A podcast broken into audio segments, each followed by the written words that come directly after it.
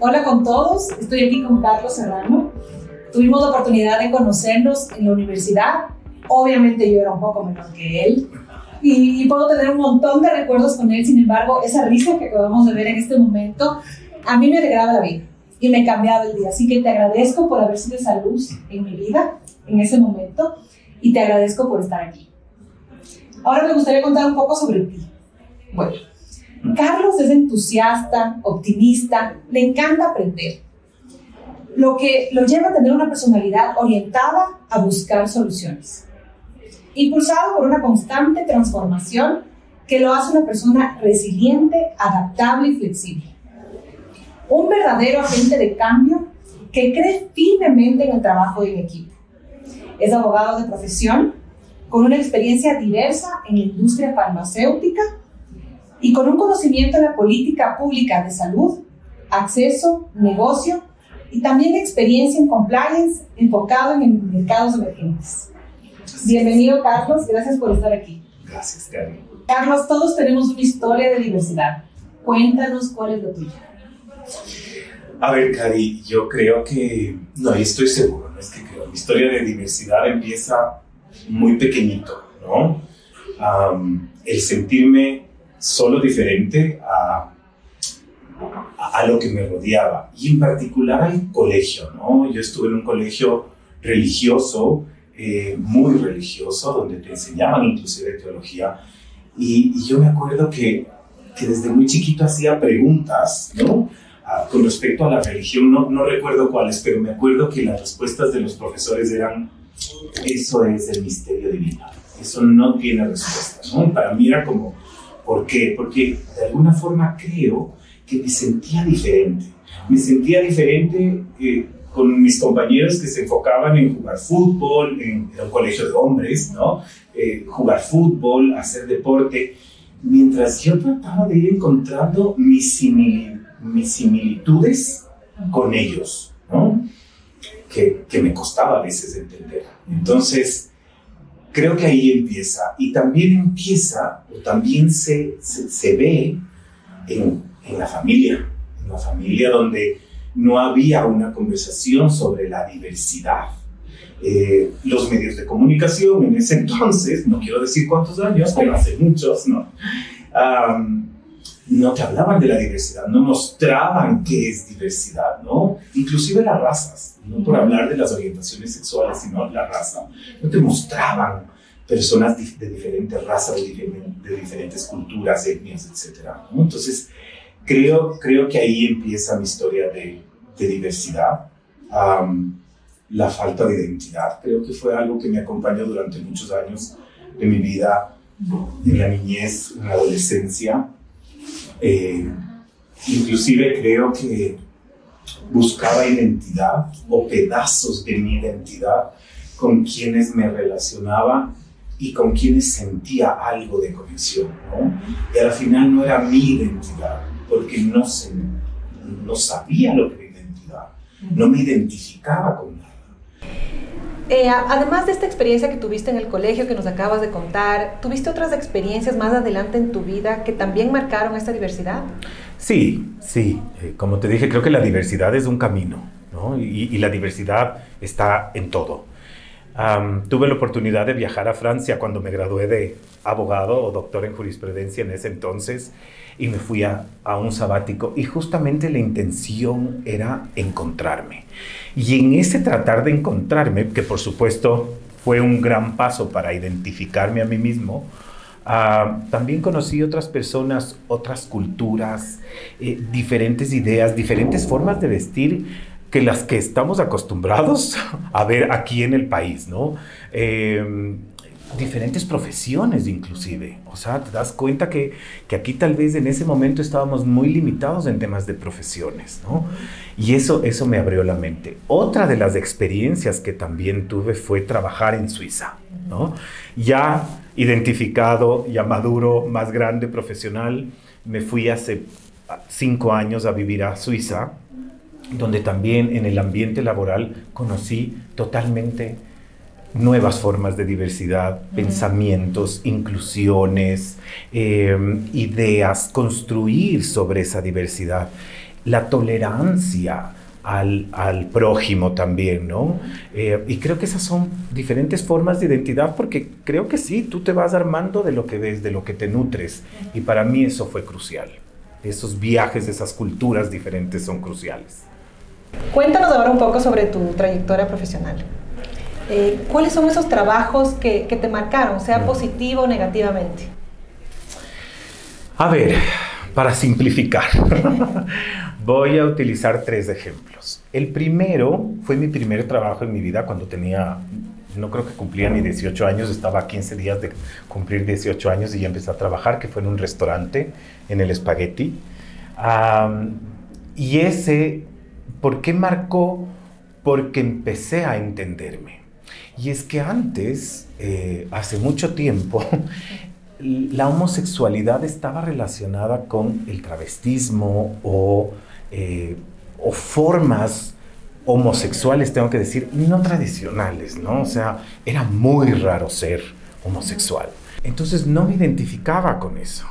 Y en el espagueti tuve la oportunidad de conocer a quien administraba en ese momento. Es gay. Y hoy, si bien no lo veo mucho porque vive en España, pero le tengo un recuerdo enorme. Y fue alguien que, que siento que fue crucial en ese, en ese desarrollo, ¿no? Y en esa identidad. Y ¿Por qué que- crees que fue crucial? por eso te iba a decir, porque me permitió ser yo. En ese trabajo eh, me sentía identificado y no me daba miedo de ser yo, de, de poder conversar con él abiertamente y mostrarle lo que tal vez en ese momento pasaba por mi cabeza, en esta confusión, en este proceso de aceptación. Y él me entendía perfectamente y tuvimos una súper linda relación. Y eso me permitió a mí, al ser yo, ser bueno en lo que hacía. Y no importaba si estaba relacionado con mi profesión, es que era feliz haciendo lo que en ese momento hacía. Y eso tuvo sus implicaciones o consecuencias, digamos, positivas, porque yo renuncié en algún momento, él se fue a vivir a España, creo que ya no me sentía yo cómodo en el restaurante y poco tiempo de que él se fue y de tener otro administrador, yo renuncié. Y a los seis u ocho meses me llamaron del espagueti para que pueda administrar el que estaba en la Plaza de las Américas. Muchos, muchos se acordarán del restaurante espagueti y el de la Plaza de las Américas y tuve la oportunidad de administrar a mis 20 años. Y creo que eso era consecuencia de lo mucho que yo había podido haber mostrado cuando fui mesero, ¿no? Y además ellos reconocieron tu talento. Exacto. Yo creo que eso es fundamental. Tú ya Exacto. estuviste en este restaurante, conocieron tu trabajo, tú te sentías cómodo y por lo tanto podías ser un excelente profesional y un excelente administrador. Absolutamente. Si me preguntas qué tan consciente yo estaba en ese momento, no. Inclusive era mi primera experiencia laboral. Creo que el segundo es en el estudio jurídico eh, de abogados que yo estuve, eh, que se llamaba Neidel y Asociados. Creo que se sigue llamando Neidel y Asociados. Ah, y en ese, en ese estudio tuve como las dos partes, Ujú. ¿ok? Eh, la primera parte fue que uno de mis colegas de trabajo, cuando inicié, ¿no? Sentía de él un- una burla hacia cómo yo era. Él estaba en mi colegio, él sabía de mí, ¿no es cierto? Y de, de lo que yo pude haber enfrentado en temas de bullying en el colegio. Em, y sentía, sentía que, que tal vez detrás de, de esa buena cara había una burla y no me permitía ser yo. Él salió muy poco tiempo después de que yo ingresé y creo que con, con, con el dueño, digamos, o, o el socio principal del estudio jurídico, con él fue maravilloso. En realidad ahí aprendí muchísimo, nunca me sentí cuestionado. Es como que te dejan ah, soltar tu potencial, ¿no? O Ajá. sea, que ven en ti ese potencial, más allá de quién eres como, como persona, de, de gustos, etcétera, ¿no? Es como, ¿qué talento, lo que tú decías, qué talento me traes acá? Y cómo yo puedo lograr que tú aproveches ese talento. Aprendí muchísimo. Fue mi escuela de derecho, como digo yo, eh, para ser también el profesional que soy hoy y también lo que me llevó a donde estoy hoy. Que ese es mi tercer ejemplo o mi tercer digamos, mi tercera... Pero antes de que pases a tu tercer ejemplo, Ajá. tienes, tienes ese jefe que, que te ayuda, que te fomenta, que te apoya y que te construye. Sí. Pero ¿qué pasa con ese compañero eh, que no lo hace, que hace totalmente lo contrario? ¿Qué produce en ti? Claro, primero miedo, creo que es el temor a mostrarte como eres y lo que haces es ser diferente a quien eres, actúas de manera diferente para encajar Ujú. y eso es lo que nos pasa a muchos o lo que nos pasó a muchos y ojalá que siga reduciéndose porque tratas de encajar, tratas de ser, de pertenecer, De ser aceptado. de ser aceptado y, y creo que ese esfuerzo te gasta tanta energía que dejas de enfocarte en lo que realmente vale la pena, que es ser tú. Claro, y, Ser quien y eres. hacer tu trabajo y enfocarte en tu trabajo, Por ¿verdad? Porque supuesto. estás enfocado en lo que dirá esa persona, lo que está pensando de ti, En los juicios. lo que deberías decir, lo que no deberías decir. Exacto, exacto. ¿En el trabajo sientes que han existido actitudes que han promovido no la diversidad? Sí, sí, sí que sí han promovido y sí que no han promovido, ¿no?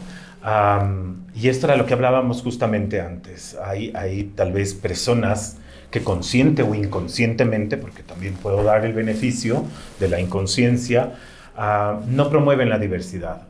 Y el efecto que tiene en mí, por decirte, eh, o que tuvo en mí, fue justamente esconderme de quién soy y buscar formas de ser aceptado. Pero tengo que ser claro, yo estaba en un proceso de conocerme y aceptarme, porque todavía no, no encontraba esa identidad. Y si estás en ese proceso, es aún más difícil, porque si sientes el rechazo solo por creer que puede haber algo de ti de eso, lo comienzas a anular. Y es lo que te decía, la energía se canaliza hacia otro lugar, más allá de lograr cumplir, no con tu trabajo, cumplir con lo que tú quieres hacer. En tu vida. Exacto, y, y- y ser productivo y ser, eh, digamos, y ser un buen profesional, desarrollarte como profesional. En cambio, cuando el ambiente tiene de alguna forma esa aceptación, no hay juicios de por medio en las conversaciones, no se habla mal de algo, ya sientes que es un lugar seguro donde tú puedes actuar. Entonces, es, es en realidad ver la capacidad que tienen las personas más allá, como decía, de, de su, de sus temas personales. Y sus creencias De sus veces. creencias, por supuesto, creencias que son limitantes, como los decimos, que vienen del juicio, ¿no? Del juicio, del prejuicio Del muchas veces. De lo que te enseñan. A mí en el colegio me enseñaban que Dios amaba a todo el mundo, menos a las prostitutas y a los homosexuales. Imagínate cómo anulé eso de mi cabeza durante mucho tiempo. Todos estos aprendizajes que nos cuentas han hecho de la persona y profesional que eres tú. Eh, ¿Cómo han influido en, en tu vida todos estos estas experiencias, estos aprendizajes que nos cuentas? Mucho de lo que yo soy hoy como persona y profesional se lo debo a Roche. Y es el tercer ejemplo de empresa que te quería contar, que igual lo vamos a seguir desarrollando. Roche promueve, desde que yo entré en el 2013, promueve y ha promovido la diversidad e inclusión.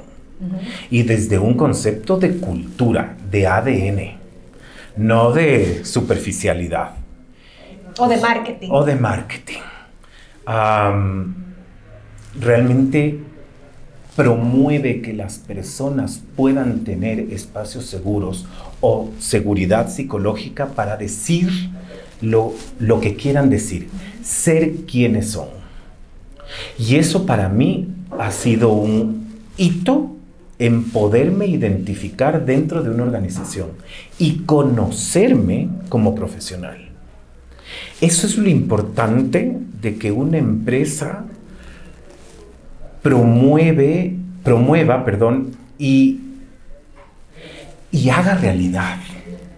No que se quede, como decimos, en, discurso. en el discurso. Y sentir eso es totalmente diferente. Yo soy hoy abierto de quién soy, converso con muchísima naturalidad en, en mis, en mis reuniones de trabajo, en mis coaching con las personas, porque tengo mucho, siento que tengo mucho que aportarle y darle a la persona la seguridad que necesita para hablar de lo que sea cuando se encuentra con una barrera que no siempre es profesional. Y eso creo que impulsa muchísimo el desarrollo organizacional y el impacto que tienes en la sociedad. Como nos cuenta, Roche es un, lugar eh, de trabajo en donde tú pudiste encontrar esta seguridad psicológica, en donde encontraste ese sentido de pertenencia. Eh, ¿Cómo crees que estar en un ambiente así ha transformado tu carrera como profesional? En muchos sentidos transforma y transformó, sigue transformando. Creo que hay otro de los hitos también súper importantes es que eh, en un momento Roche se transformó, ¿no? Esto te puedo decir hace unos tres años, en donde lo que promueve es que las personas encuentren su propósito personal y conecten con el de la organización. Ahí es donde la magia ocurre. Ah, yo tengo un propósito y lo he ido desarrollando. Ahora te cuento. Mi propósito es ser la voz de aquellas personas que no pueden hablar y también impulsar a aquellas que pueden hablar a hablar. Y esto, este como te digo, es un propósito personal que no necesariamente se relaciona con, con, Roche en sí, pero es ahí donde he encontrado la conexión de lo, del propósito de Roche, que es reescribir la historia de los pacientes ecuatorianos, ¿no es cierto? Y la mía, porque a veces los pacientes no tienen voz o no son escuchados. Y ahí es donde encuentro mi función y donde he podido desarrollarme. ¿Qué hace? Como tú decías, ¿cuáles son los impactos? Eres más productivo. En, serio, aunque sea no trillado, amas lo que haces. Te levantas por un propósito, no por cumplir algo que ni siquiera tal vez lo sientes tuyo. Ese sentido de pertenencia es importantísimo para lograr el impacto que quieres en donde quieres. Y si algo podemos hacer nosotros en el tema de salud, créete que yo soy y seré el primero que lleve acciones a impactar al sistema de salud y a los pacientes. Y lo hemos logrado. pero también eres eficiente.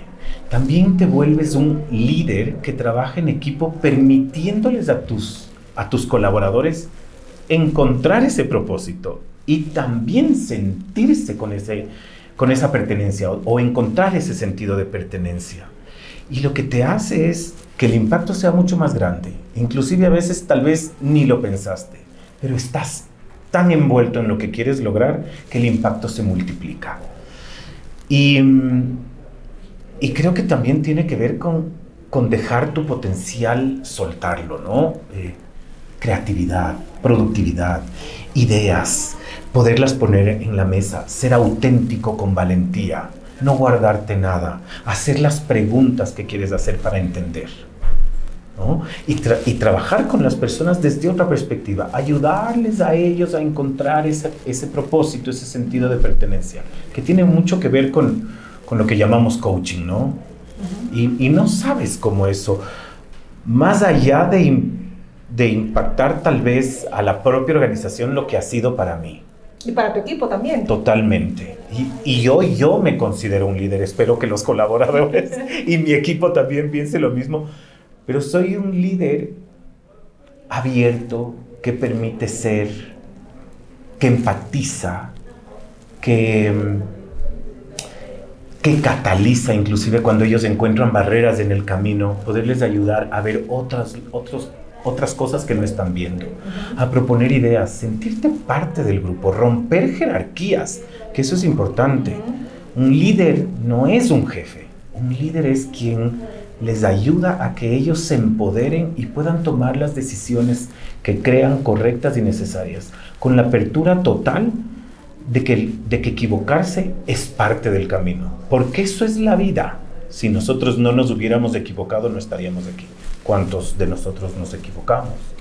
Y lo que tú dices con respecto a la equivocación marca algo muy importante dentro de la seguridad psicológica, porque en este concepto lo que tú buscas es que los colaboradores no tengan miedo de cometer errores, porque tienen implicaciones interpersonales dentro de la organización. Eso es muy importante, porque te permite en verdad como tú dices, ser más creativo, ser más productivo y no tener ese miedo que muchas veces hay en las organizaciones de proponer ideas, de proponer cambios y, de generar todo este esta innovación al final del día, ¿verdad? Así es. Y, y, no solo es proponer, inclusive tú haces preguntas para entender algo que para ti no está claro, que mientras no está claro, no eres capaz de proponer. Ajá. Entonces, ¿cómo ¿Cómo eres tú un líder que promueve esa seguridad psicológica, ese ambiente seguro en donde las preguntas son totalmente válidas? No hay pregunta torpe, no hay idea tonta, eh, todo es bienvenido. El que un líder, o más bien dicho, que una persona tome las ideas de otros y tenga la capacidad de engranar, aunque sean contrarias a la de la misma persona, eso es lo que hace que sea un líder. Hemos hablado de tu experiencia profesional. Ahora quiero que me cuentes un poco de qué crees tú que le falta a la sociedad ecuatoriana para que los grupos LGBTI se sientan más incluidos y aceptados. Wow, mucho, mucho. sin desconocer el desarrollo que ha habido, ¿no? No quiero, no quiero que eso se desconozca. Pero como sociedad seguimos hablando de estereotipos o siguiendo los estereotipos. La religión y, la religión establece bajo las comillas de moralidad muchas cosas que son en contra de las, de, las minorías. Y eso debe cambiar, porque la persona no es por la religión, es por quien es. La religión no te hace más bueno que otro. La religión no te hace más moral que otro. Son tus propias concepciones y valores los que te hacen diferente de otro. Entonces, creo que en ese tema deberíamos, por supuesto, respetamos la religión, pero también eso te tiene que llevar a ser tolerante en la comunidad a los seres humanos en general. A todo, a todo, es que son normas de convivencia. No puedes convivir al lado de una persona que no, que es, es esta palabra, te, te respeto, pero mientras no me toque, porque cuando me toca entonces, entonces no me está respetando, ni está respetando normas de convivencia. Y sé que es difícil, sé que esto puede que no le guste a, mucha gente, como que, también, como que también resuena en otra gente, porque creo que es la capacidad que tenemos los seres humanos de desarrollarnos, ¿no? Y entendernos como comunidad. Porque lo que me traes tú, Cari, va a ser valioso de la forma en la que me traigas y con la autenticidad que me lo traigas. Si yo de una tengo un prejuicio contigo, no voy a permitir que lo que me traigas lo valore.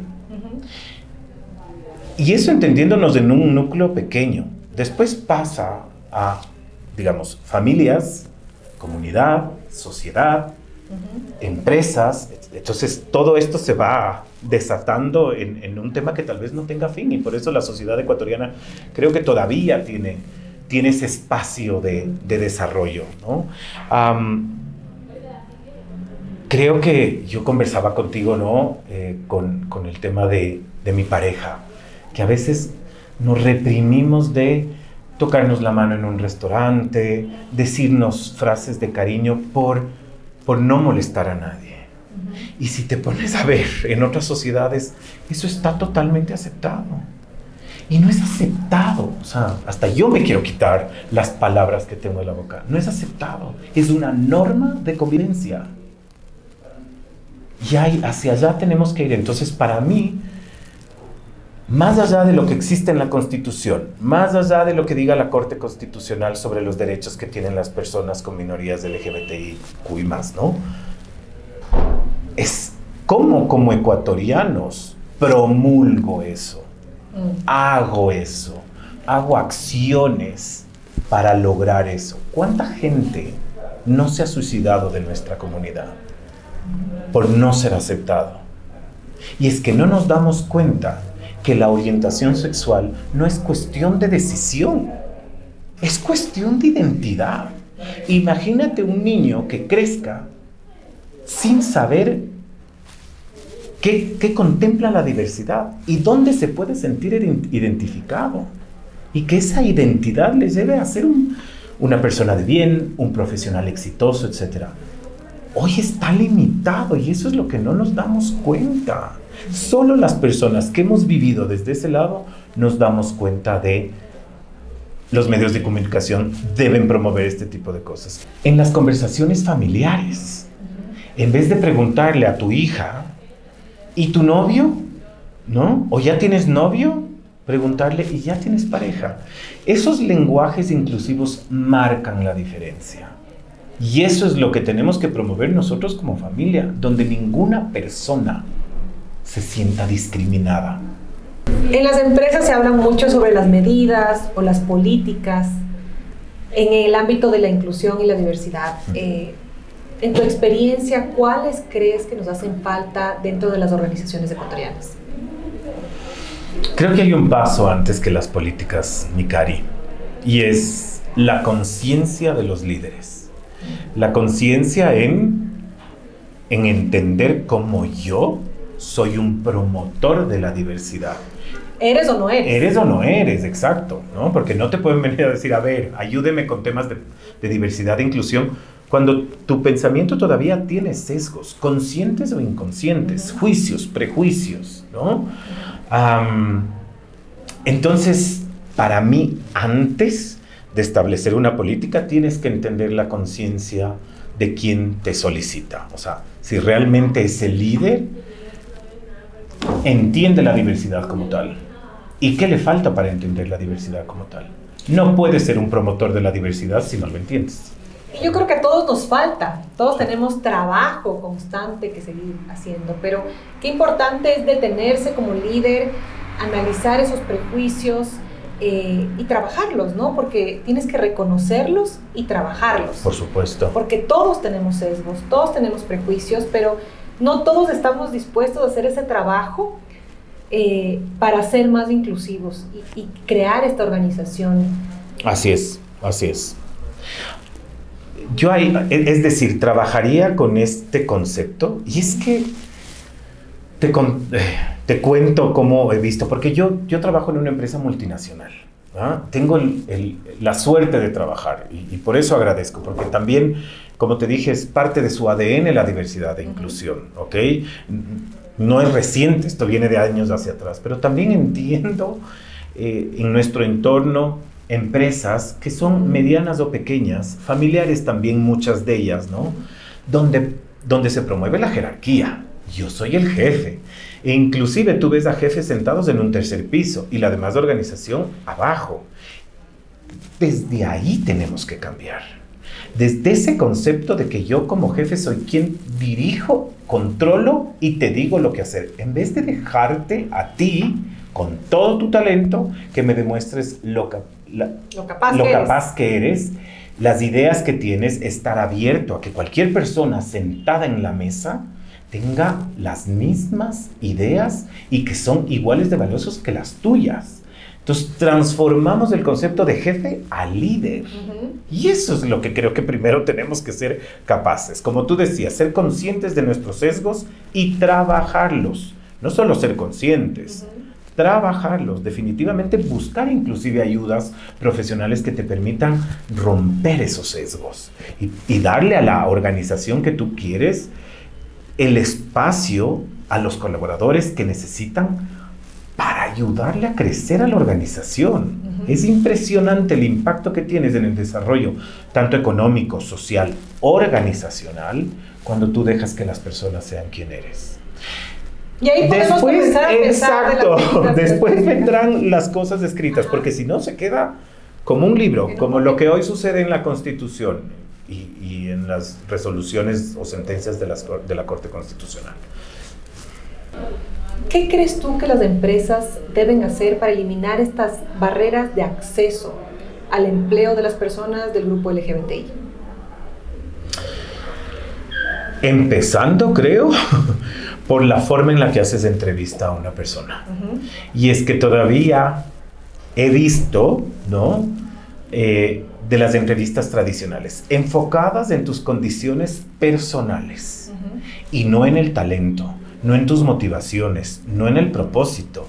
Hay una generación centennial que lo que nos viene a decir es, yo no trabajo por plata, yo trabajo por propósito. Yo aquí estoy para que me, me exprimas, pero confiado de que existe un propósito tanto de la organización como el mío.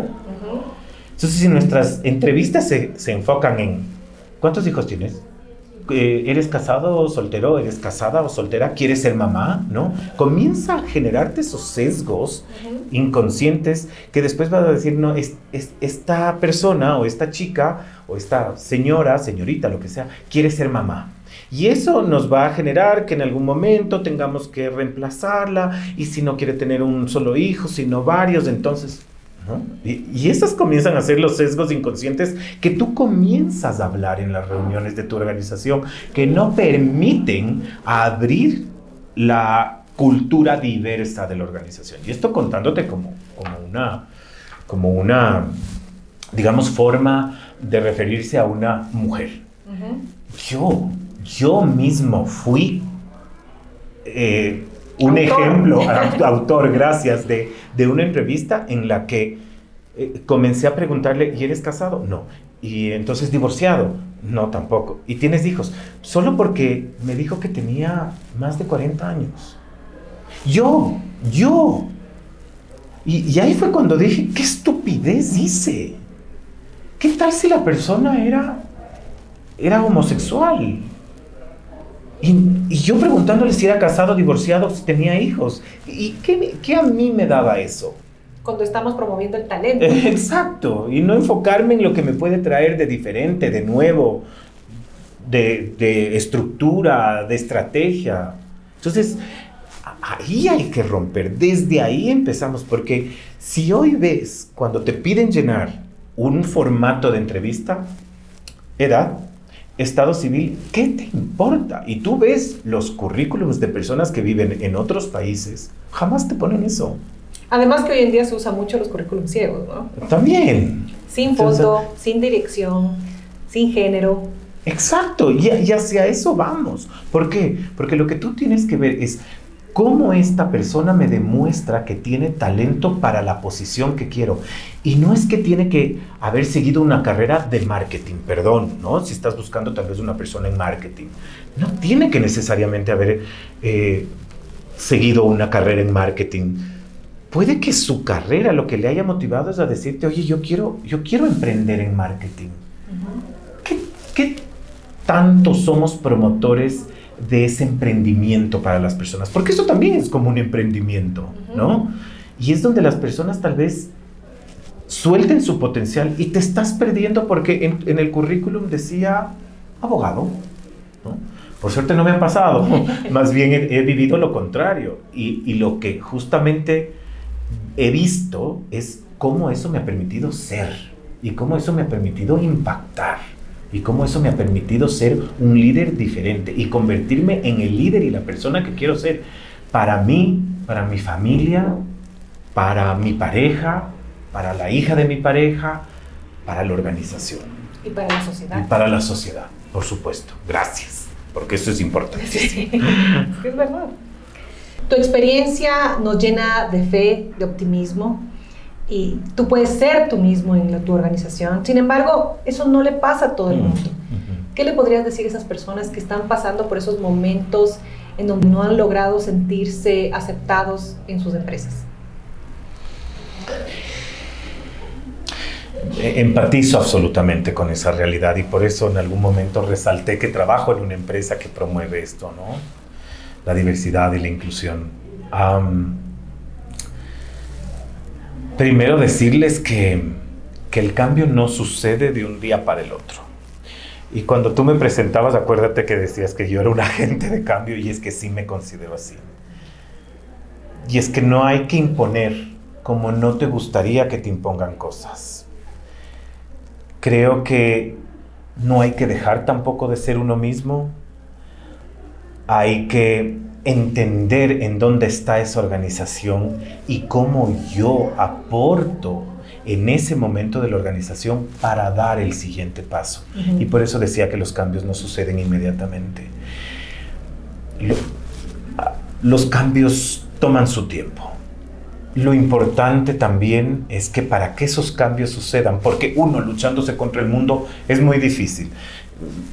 Ya, ya sabemos, comunidad, que nos cuesta, ¿no? O sea, siempre nos hemos visto luchando en contra de la familia, en contra del mundo, etcétera, etcétera. Hay que buscar aliados, hay que, hay que encontrar esas personas que también piensan y sienten igual que también están en la capacidad de promover, no siendo parte de la comunidad, ni de una minoría inclusive, o sin minoría también. Y esos, esos también, esos aliados que hoy por hoy no tienen ni, ni para, ni, digamos, no, no, están ni para la derecha ni para la izquierda, si lo decimos así, están neutros y que también podrían ser esos agentes de cambio. Y es, y es proponer es proponer a la organización, es proponer a sus líderes que los derechos se cumplan, que la diversidad se promueva, se practique y poco a poco van a ir tomando fuerza. Mi, mi, realidad no es distinta. Yo en Roche no es que entré y dije, ay, ahora les cuento quién soy, cómo soy. Que... No, me demoré también porque tuve que entender a la organización. Por más de que Roche como entidad global promovía, yo sentía que en Roche, Ecuador, todavía había prejuicios, todavía había sesgos. Y no me sentía seguro de contarlo. Me cambió la vida cuando le, lo, lo conté y me arrepentí inclusive de no haberlo hecho antes. Pero sí fui un agente de cambio. Sí fui una persona que promovía eso, que se discuta, que se hable de otras cosas, que la gente no tenga miedo de hablar, de decir quién es. Cuando yo ya tuve la oportunidad de hacerlo y lo hice, me cambia a mí y cambia a la organización porque yo soy ese agente de cambio que logra y que logra hacer una diferencia con la gente que trabajo directamente, ¿no? pero también porque veo que los líderes lo promueven y creo que nosotros debemos promover que esos líderes lo promuevan y lo practiquen. No dejar el potencial de una persona al lado, no desgastar su energía en eso. También mostrar de qué es capaz. Es como encontrar ese balance de la promoción, ¿no es cierto? Eh, o de promover esto y de seguir impactando en lo que esa persona quiere y tener las conversaciones que tenga que tener con las personas, sin imponer. Eso es muy... Creo que, creo que nosotros pedimos lo mismo. No me impongas tus ideologías, yo te impongo las mías. Lo que impongo es el cumplimiento de los derechos, la garantía de esos derechos.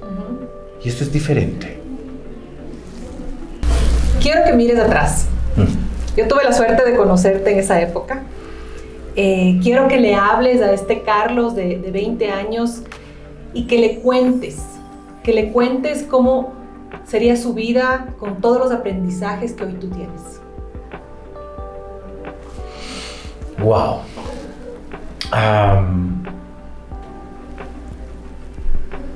le diría primero sobre, sobre la seguridad, sobre, sobre sentirse seguro, confiado en quien es porque dudó muchísimas veces. Buscó ser aceptado, buscó encajar y se daba contra la piedra. No, entendía qué le pasaba. Era, era, era una cabeza llena de inseguridades y llena de, de, necesidades, ¿no? de vacíos. Le diría que, que está bien ser diferente, que, está bien pensar diferente, que está bien soñar diferente, que está bien ver un futuro diferente, ¿no? Que al final está rodeado y seguirá rodeado de tantos amigos que, que los que lo juzgaron pues se quedaron en otro lado, ¿no? Pero con los que se ha quedado es con los que con lo que, los que realmente lo valoran. Y valoran en él su generosidad, su, su buena onda, sus ganas de, de hacer reír, de, de, alegrarle al mundo, porque sufrió mucho. Y en ese sentido que, que continúe con fuerza ese camino, que no se demore tanto en darse cuenta quién es, que le espera una vida maravillosa, que todo lo que ha soñado se va a cumplir, que su familia es su mayor pilar y su protector, que a pesar de que en algún momento creyeron diferente y pensaron diferente que él, pues hoy son su mayor sostén y pilar. Y que va a ser el profesional que siempre quiso, el líder que siempre quiso, que el impacto que él tiene en las personas es maravilloso y cambia vidas. Y que ese, ese fue su sueño desde chiquito. Ese fue su sueño, ser, ser alguien por él y para los demás. Y que lo está cumpliendo. Y que todavía falta por aprender, pero que lo está cumpliendo. Y que sea, que nunca deje de ser auténtico. Que lo está haciendo bien. Eso. Gracias por ese testimonio. gracias, gracias, gracias por dejarme.